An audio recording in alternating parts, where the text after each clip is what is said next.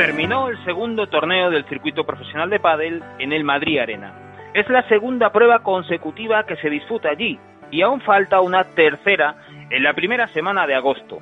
Así es el pádel profesional en esta era COVID-19, sin público, con las mismas pistas, las mismas condiciones, las mismas estrellas, con todo el espectáculo de World del Tour confinado en su pasado, como si reviviera el mismo día. Sin embargo, una aproximación a los detalles nos ofrece un relato muy distinto. Este vuelve a Madrid Open ha encontrado a los mismos ganadores. Galán y Lebrón han confirmado que son la pareja más en forma del momento, absolutos dominadores del juego sobre una moqueta diabólica que escupe la pelota como si tuviera vida propia. La pareja española logró su segundo título consecutivo y ha estado presente en las tres finales disputadas.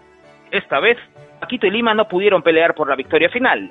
La culpa fue de un Vela que decidió regresar al revés y desde allí reclamar su posición hegemónica. El de Peguajó completó un torneo magnífico y brindó una actuación conmovedora en la final que no le valió para derrotar a sus rivales. Tapia jugó en la derecha y se manejó de maravilla, aunque el pulso por el título le acabó pasando por encima. La competición masculina nos ofreció la recuperación de un clásico, Miguel Lamperti, que por fin volvió a sonreír en la pista. El Canoso y un espléndido Lucas Bergamini se quedaron a un palmo de acceder a semifinales. Sí lo consiguieron Silingo y Dineno, protagonistas de su propia historia. El pibe y la bestia devoraron el estreno de Sancho y Estupa y los mandaron al diván. El cuadro femenino encontró nueva pareja campeona. Martita Ortega y Bea González se llevaron el título tras una actuación prodigiosa. La malagueña, a sus 18 años, se convierte en la campeona más precoz de Wolpa del Tour y sigue confirmando los pronósticos en torno a una progresión que no adivina techo.